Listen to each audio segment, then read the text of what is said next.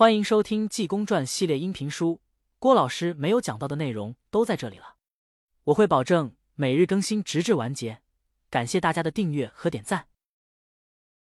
第十一回，兄弟相认，各诉前情；主仆逃难，暂寄李宅。话说赵兵在暗中观看这人拉刀进去，要杀那主仆二人。公子吓得战战兢兢，跪在地下，求大太爷暂息雷霆之怒，容我慢禀。那老家人也跪倒。那壮士说：“你主仆二人是怎么一段事？快说！”老管家说：“你老人家要问，我家主人姓徐，名志平，原籍建安县人士。老太爷名徐占奎，跟这秦相府花园总管韩店员是知己之交。韩店员有一女，跟我家公子同岁，他情愿把女儿给公子为婚，自幼下定礼。后来我家老爷去世，家中遭了一把天火。”将万贯家财烧得片瓦无存，我就同了公子来到这里投亲。韩店员一见我主仆衣服褴褛，他就有悔亲之意，嫌贫爱富，明看他留下我主仆，叫公子在这花园读书。谁想到他叫你老人家来害我主仆。拿刀的这壮士一听说原来如此，我实不知道。说着话，由怀内掏出那一百两银子，说：“我赐你主仆，赶紧拿了逃命吧，找个地方。”用心攻书，等待大比之年，好去求取功名。你们不可住此，恐他还想害你们。赵斌在外面一听，说这事办得好。他是个直性的人，自己忘了是偷听了，心中一爽快，不觉失声说办得好。那壮士一听外面有人说话，窜出来摆刀照赵斌搂头就剁。赵斌用切菜刀急架相还，两人走了几个照面。赵斌心中一动。怎么他使的刀法同我一样？那壮士也是心内纳闷，忙往圈外一跳，用刀一指说：“你且慢动手。你姓甚名谁？住在哪里？这刀法同谁练的？来此何干？”赵斌说：“我姓赵，名斌，绰号人称探囊取物。你要知道我的厉害，不必前来讨死。”那壮士一听，忙把刀一扔，说：“原来是贤弟，这可是大水冲了龙王庙。”一家人不认的一家人，赵斌说：“你是谁？”壮士说：“我姓尹，名世雄。贤弟，你把哥哥忘了？”赵斌一想，我八九岁的时候，尹世雄正跟我父亲练艺，这话有十几年了。赵斌这才把切菜刀一揣，赶过去行礼，二人叙离别之情。尹世雄说：“我自从东路保镖，回头听说师母同贤弟来到京都，我特来访查，也未找着。”我病在三顺殿，腿上长一个疮，遇见这花园总管韩店员，他是三顺殿东家，给我瞧病，接到花园给我把病养好了。今天他给我一百两银子，叫我来杀他的仇人。我来至这里一问，方知怎么一段事。贤弟，你来此何干？赵斌把别后的事略说一番。今天是奉济公之命来此道五雷八卦天师符。尹师雄说：“你今天幸遇了我，若不遇了我。”你也到不了福去，你先同我把徐志平主仆救走，然后我帮你道福。二人这才进到屋内，叫徐志平赶紧收拾好逃命。这一百银送你做盘川。徐志平问了尹世雄的姓名，老家人徐福给尹世雄磕头，谢谢恩公，忙把琴剑书香收拾好了。徐福说：“尹恩公，这黑夜光景，我二人上何处去？这京师重点，寻更茶叶甚多。”要把我等捉去，如何是好？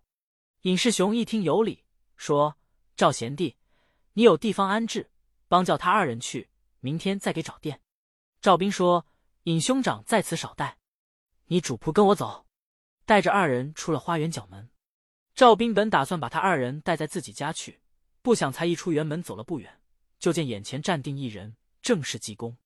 赵斌一见，说：“师傅，你来了，好。”现在他主仆是如此如此，济公说：“好，我正为这件事来的。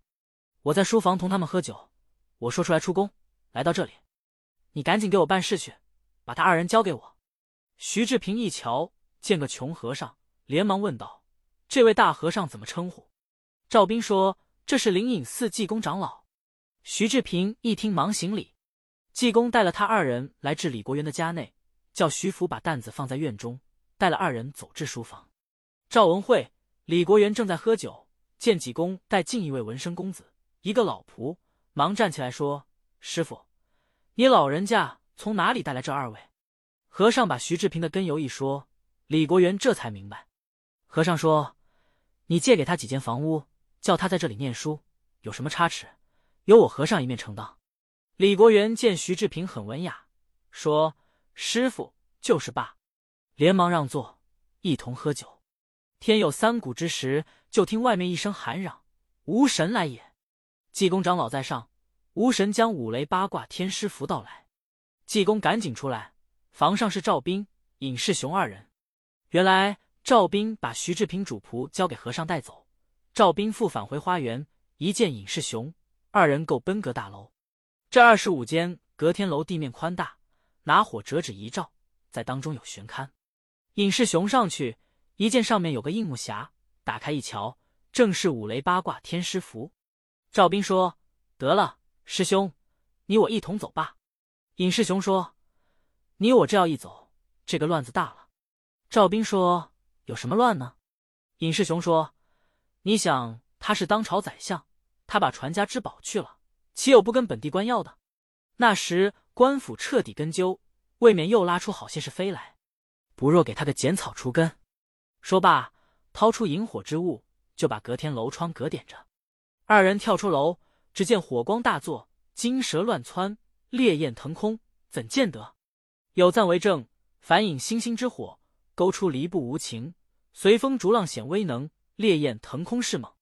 只听呼呼声响，冲霄密布烟声，满天遍地赤通红，画个雕梁无影。二人早窜出墙外，施展飞檐走壁之能，来到李宅上房一嚷。无神来了，济公出来把符接下，拿了个小黄口袋，装上五百钱、一箱卤米、五碗炉石饽饽。和尚说：“老韦，你拿去罢，这是本家的谢礼。”上面赵斌接去就嚷：“无神去也！”同了尹世雄回家看他母亲不表，单说和尚把五雷八卦天师符拿进来，打开一看不错。